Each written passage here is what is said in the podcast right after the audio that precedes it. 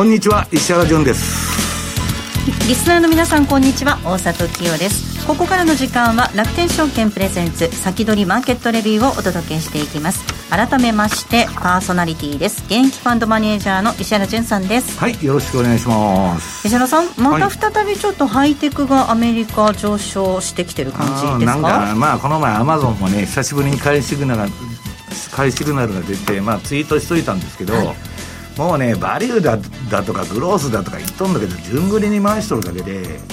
でまあ、あの株もまあ動き割と小さいんですけど、まあ、ナスダックだけちょっと大きい。上げ幅下げ幅も。で為替の方はですね米債がまああの、金利低下してるのにドル円が上がったりですね、うん、もうめちゃくちゃな相場でで、まあ、全体的には動いてなくてね、まあ、この FOMC 待ちだって言ってんだけどそれで動かなかったら今度ジャクソンホール待ちと言うんじゃねえかというようなことなんですけどね。まあちょっとその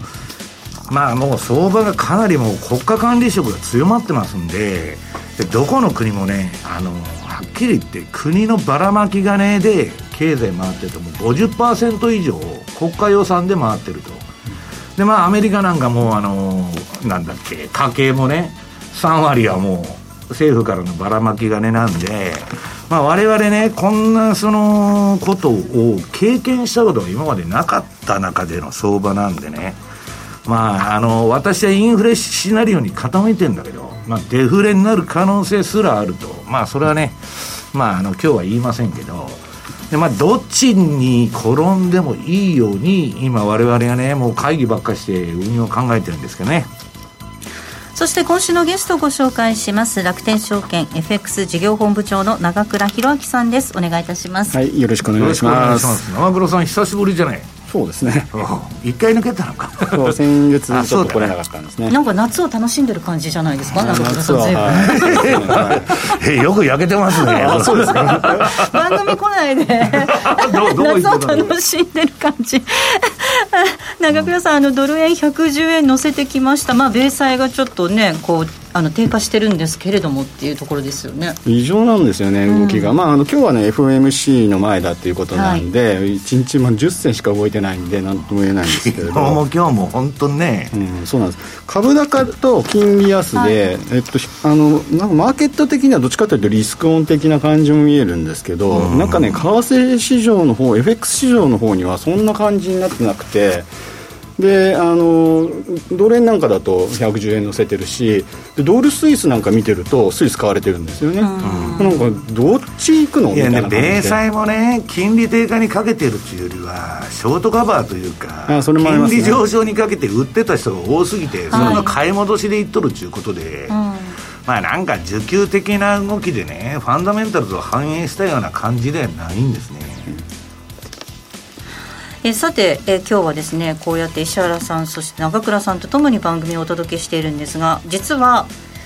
この番組をセミナーで皆さんにもご覧いただこうかなと思っておりまして、はい、その告知、ちょっと2つさせていただきたいなと思うんですが、はい、まず1つが、えー、楽天証券主催のセミナーでまず6月25日金曜日の夜7時からこちらは石原さんが実践されるセミナーなんですが、開催される予定です、はい、えー、タイトルはズバリこれからの通貨投資戦略と混迷時代を生き延びるためのポートフォリオということです、はい、石原さんこれどんな内容これはねもうこれから3年ぐらいのねまあ私はよくポートフォリオ営業っていうことを言うんだけど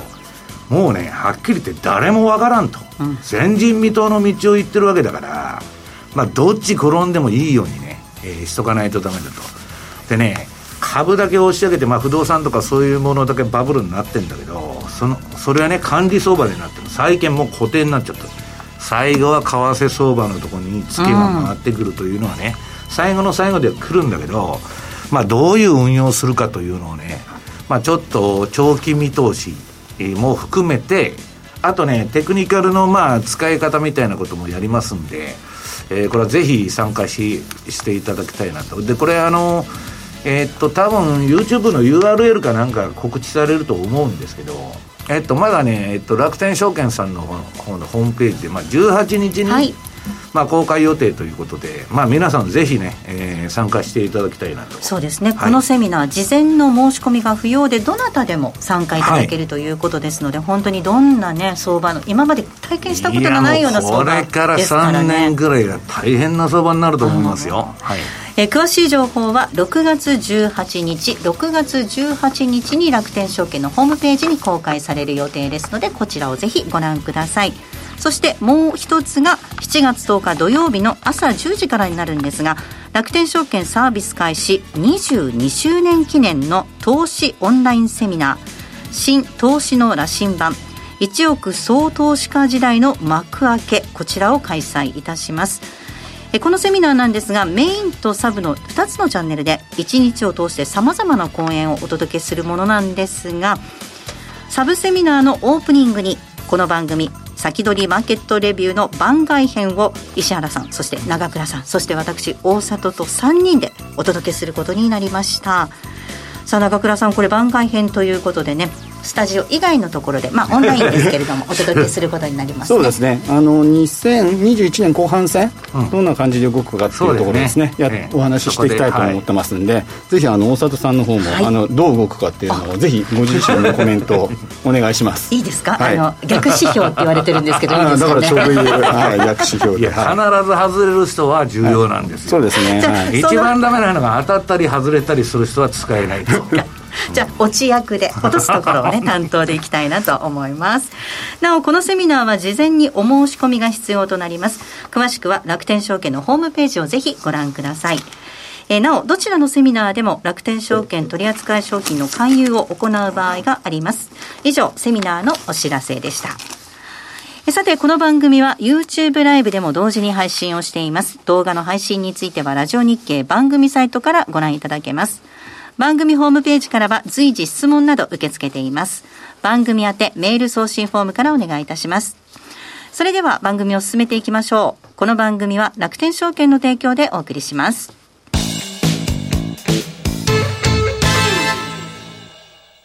まずは無料で取引体験。楽天 FX のデモ取引を利用してみよう。FX に興味はあるけれど、いきなり実際のお金で取引するのはちょっととなかなか第一歩が踏み出せないという方は、まずは楽天証券の提供する楽天 FX のデモ取引を利用してみませんか？メールアドレスとニックネームのみの簡単登録で、実際の取引と同じ環境、同じ取引ツールで FX 取引が体験できます。口座開設やデモ取引にかかる費用、取引ツールのご利用は、もちろんすべて無料。詳しくは楽天 FX デモ取引で検索。楽天証券の各取扱商品等に投資いただく際は、所定の手数料や諸経費等をご負担いただく場合があります。また、各取扱商品等は価格の変動等によって損失が生じる恐れがあります。投資にかかる手数料等及びリスクについては、楽天証券ウェブサイトの投資にかかる手数料等及びリスクページや、契約締結前交付書面等をよくお読みになり、内容について十分にご理解ください。金融商品取引業者関東財務局長金賞第195号楽天証券株式会社ウィークリーマーケットレビュー。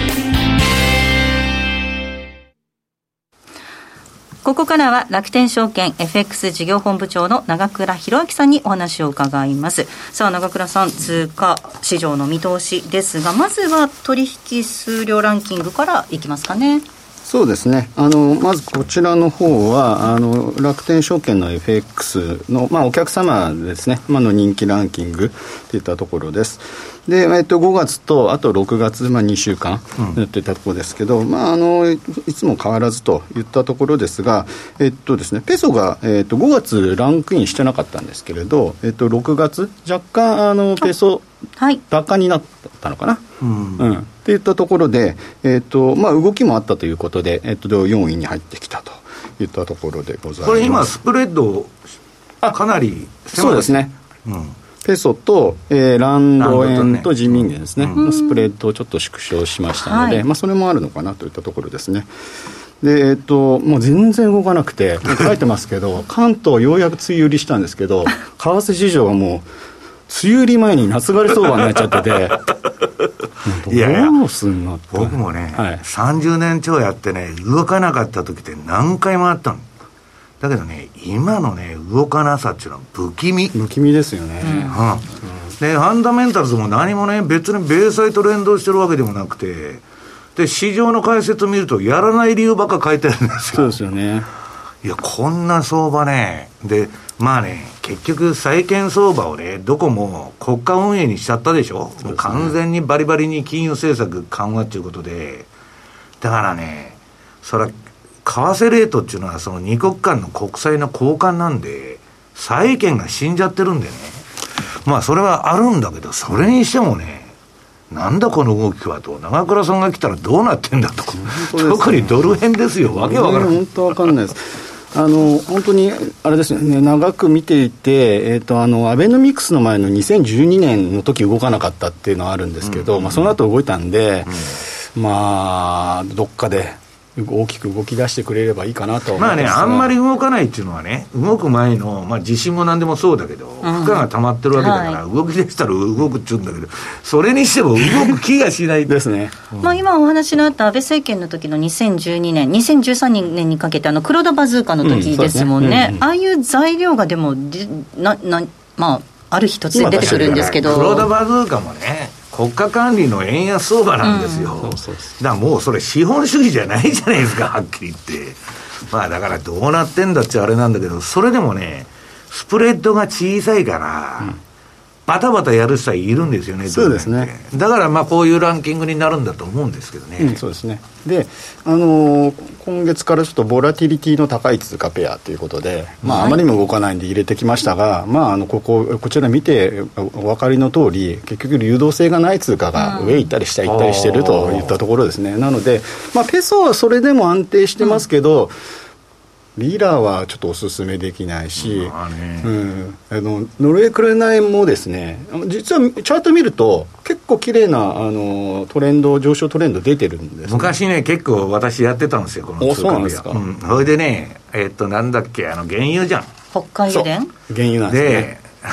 デンマークとね、もう、まあ、それいいんだけど、あの、これね、今ね、例えば原油上がってるのに、ごあのカナダとかそんな連動しないとかね、それもわけわからないんですよ、本当。そうですね、まあ、なので、まあ、あのココロナは本当に原油高で、まあ、買われてるのかなって感じはありますが、ちょっと短い足で見ると、もう結構あの、チャートが汚いんで、まあ、本当、流動性ない中、まあ、だからバイアンドホールドぐらいがいいのかなみたいな感じでは思ってますというところでございます。はい。はい、こんな状況ですね。なんか5ドルヘッジファンドが買ってるとか言って、シカゴの方でもなんか記事が出てるんですけど、うんそういう感じあるんですかね？あのーまあ、ヘッジファンドっていうよりは、どちらかというと、あのんなのかな、あの経常黒字が出てるんで、オーストラリアですね、まあ、そういったところを交換して、まあ、か変わってんのかなっていったところですよね。向こうのコロナの状況はどうなんですか？えっとね、コロナはあのもう、えっと国でおそらくもう10人も出てないぐらい、あそんな感じになっちゃってんだ。でなんかもう2、3人とか出ると、すぐあの州を封鎖しちゃって、ロックダウンしちゃうらしいんですよ。ああ、なるほど。なのでもうそ底してるんだ、そういうの。はい、で徹底してるんでで、もうシドニーなんかはもうマスクしてない人も多いみたいな、あのワクチン接種してないのにマスクしてないみたいな、それぐらいに発生してないらしいですね。そういえばあのちょっと西の端ですけどパースなんかはもうゼロになったって新規の感染者数がゼロになったなんて話もありましたので、オーストラリアね。そうですね、うんまあ、なので結構その今買われているところっていうのは、まあ後でもお話しようかなと思ってますけどやっぱりワクチンちゃんとまあ打ってるところとかやっぱりあのコロナが沈静化してきてるところっていうのが、まあ、そこがポうん、イントに買われてんじゃないのかな。なっていうふうには見てますね。はい。はい、そしてテクニカル探索です。はい。どうでしょうか？ありましたかね？あの無理やり、えー、と ペナント、えー、と5ドル円の冷やし、うん。えー見つけてきましたんで。無理やり見つけてきた、はい、無理やりってどういうことですか？後で、えーと、ご紹介したいなと思います。ユーロ円ももうものすごく長い月足で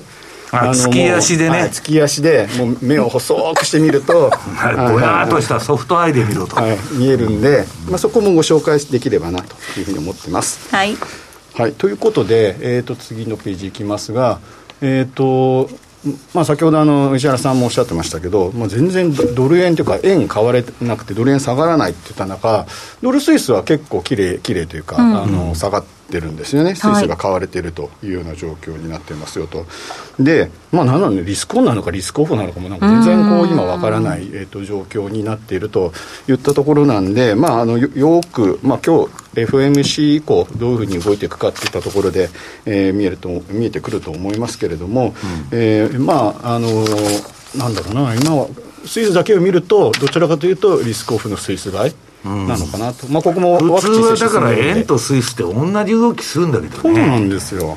何なんだこのマーケットはと。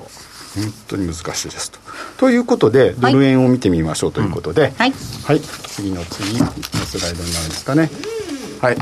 えっと、もう何も材料がこうなくて、あのー、マーケット見てるとですね、えっと4月の時もお話ししたんですけど、もうなんか一目均衡表のあのもう基準線こここだけ見ながら、はい、あの動いてるような、うん、あの感じですね。で、えー、と直近だと、これちょっとこれ長い、えー、と期間長くしてしまいましたけど、えー、と下だと109円75 75銭ぐらいのところに基準線がいるんで、まあ、ここ抜けてくるのかあっていうところですね。をよく見ていきたいなというふうに思ってます。ただ、あの、今日の FOMC で、まあ、方向感探るとこう書きましたけれど、おそらくあんまり材料出ないはずなんで、まあ、だからもう文言はまあともともかく記者会見でね、なんか変わったことでも言ってくれないと、そうですね、うん、まあ、なので、おそらく、えー、と一瞬上がって、上がったところが売り場になって、場合によっては109円台に突入するのかな、というような流れかなというに見ていますね。おそらく金利に関しては、今回特に、えーと、もうマーケットはあのなんか織り込んでいかねえだろうというような話で、えっと、見てますんで、まあ、そうするとあおそらく利上げとかテーパリングっていうのはもう22年の後半とか23年テーパリングなんかね私はねみんな言ったんだけどアリバイ作りの会社で言ったら会議と一緒だと、うん、別に何も内容がないんだけど一応こういうことを話し合いましたと。うん議事録作ってね、で、よそのね、アングロサクソンの国はみんなインフレターゲットやってんで、それはカナダがテーパリング行ったらね、アメリカもちょっとぐらい触れとかないとドル売られるじゃねえかと、うん、アリバイ作りだと思いますよ。そうですね、うん、カナダはでもよくね、やりましたという感じなんで。うん、確かに本当にアルバイ作り、うん、まあ確かにやっておかなきゃ、まあ、意味のない会議ですよ。だからもう一応こういうことで話し合いましたと、いうところですかね。中倉さん、続き延長戦で伺っていってもいいですかね？はい、わかりました。はい、もう、もうそんな時間そうなんです。もうあっという間に時間が経っちゃうんですよ。ということで、ここまでは長倉弘明さんでした。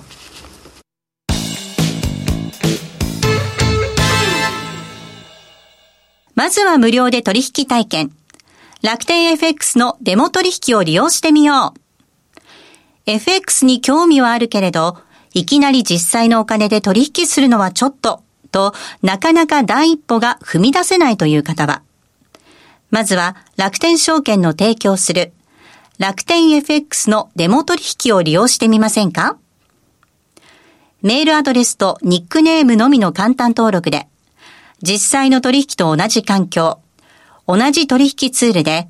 FX 取引が体験できます。口座開設やデモ取引にかかる費用、取引ツールのご利用は、もちろんすべて無料。詳しくは楽天 FX デモ取引で検索。楽天証券の各取扱商品等に投資いただく際は、所定の手数料や諸経費等をご負担いただく場合があります。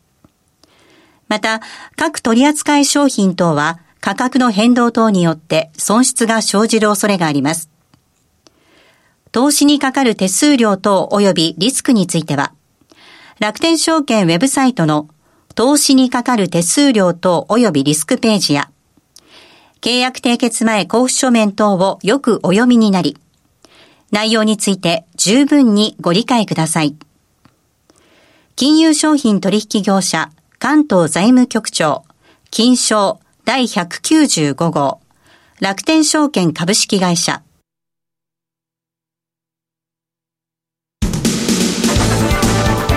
石原淳の相場の肝さあ、ここでは現役ファンドマネージャー石原淳さんにこれからの相場の肝について伺っていきます。はい、長倉さんも早く終わっちゃったんだけど、私も早く終わっちゃうんじゃないけど、まあ資料のあの分量が多いんでね、お互いに。いやいやいやあれなんですけどねね、まず1話が充実してるページから。これね、まあ先ほども言いましたけど、この6月25日にあの、セミナーやるんですけど、えっとね、これはもうね、はっきり言って、もうどういう世の中にこれからなっていくかわかんないけど、えーっと、この25日のセミナーでは、まあインフレになってもデフレになっても、どっち転んでもいいような、まあポートフォリオの提案、で、あと通貨の戦略、まあ私はインフレシナリオに傾いとるんだけど、まあ万が一デフレになった時も死なないというポートフォリオを今作ってるわけですね。あの、一時ほら、長期停滞っていう話がありましたけど、はいはいそれが少しね、うんただね、サマーズもインフレになるって最近言っとるんですよ、こんなことしてたら。うんサマーズがね。まあ、要するにね、あのーあれですよ、アメリカが社会主義になったんで、もう分かんないってことなんですよ。で、2ページ目。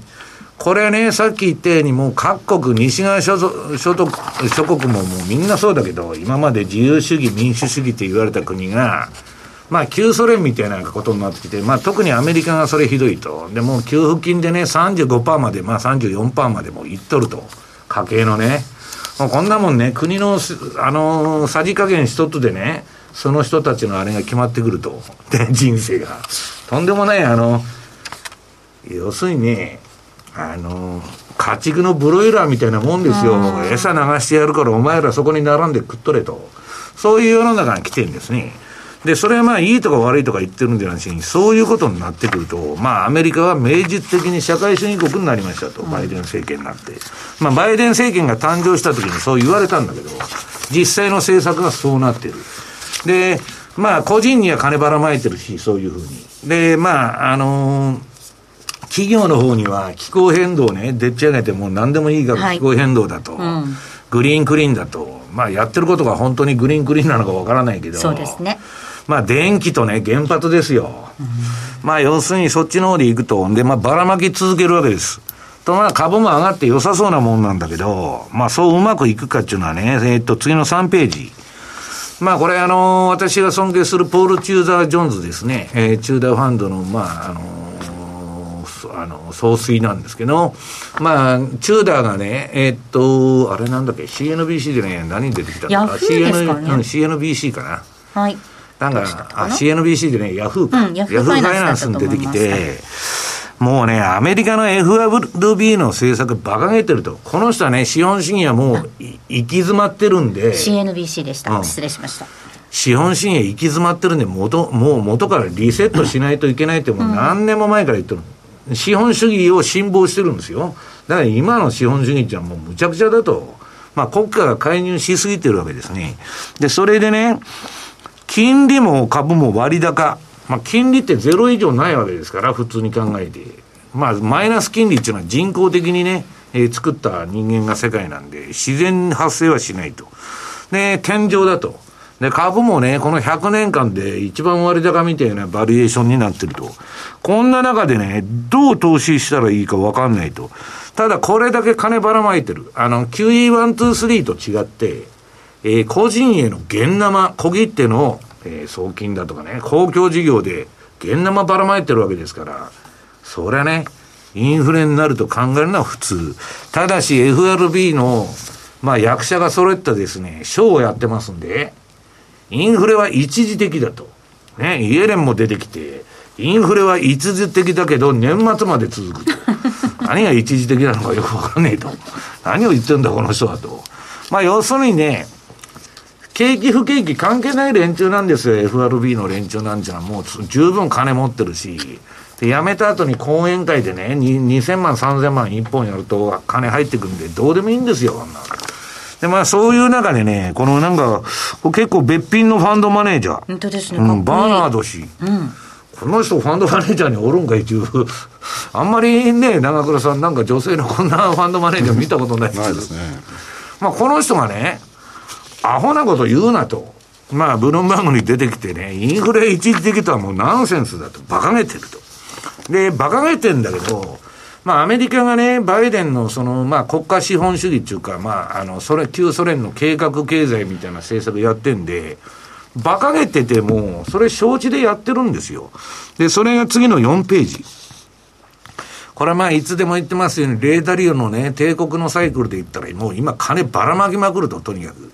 で、この後は革命か戦争が待っとるんですけどね。まあ今、不穏な状況でね、中中国とアメリカも台湾もいろいろ問題になってるけど、まあ、ろくな時代が来ないっていうのはダリオの予想なんだけど、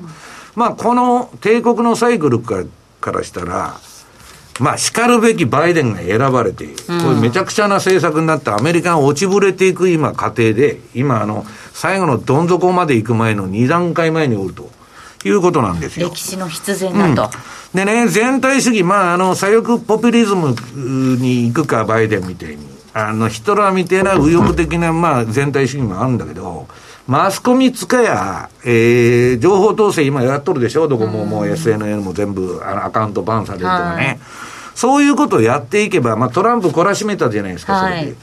えーやっていけばね、左翼の全体主義っていうのも簡単に作れるんですよ。で、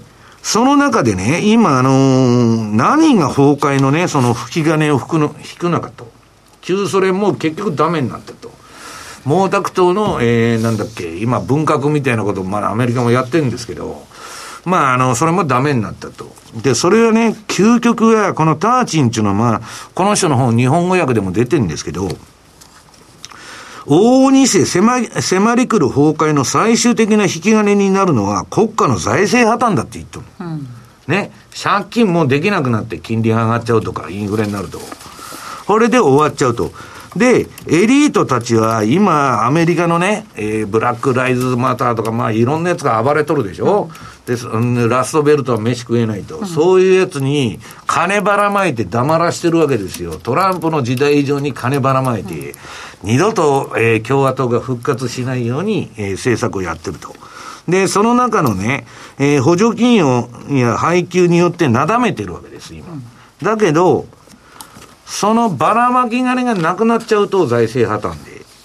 これはね、もはや不満分子を監視し、人々を弾圧するしかなくなると。まあ、強制収容所国家というか、監視国家に移っていくと。この先は。まさに今の状態をね表しているうん状況ですよね、で、まあ、その借金がね、どのぐらいになるのかっていうのは、まあ、延長戦でやりたいと思うんですけど。あっという間でしょ、はいはい。すいませんあっという間に終わっちゃいました。はい、続きは延長戦でまたたっぷりとお話を伺っていきたいと思います、石原潤の相場の木もお届けしましたあっという間にお別れの時間近づいてきました。リスナーの皆さんからの質問もお待ちしています。それではリスナーの皆さんまた来週。この後は YouTube ライブでの延長配信となります。引き続きぜひお楽しみください。この番組は楽天証券の提供でお送りしました。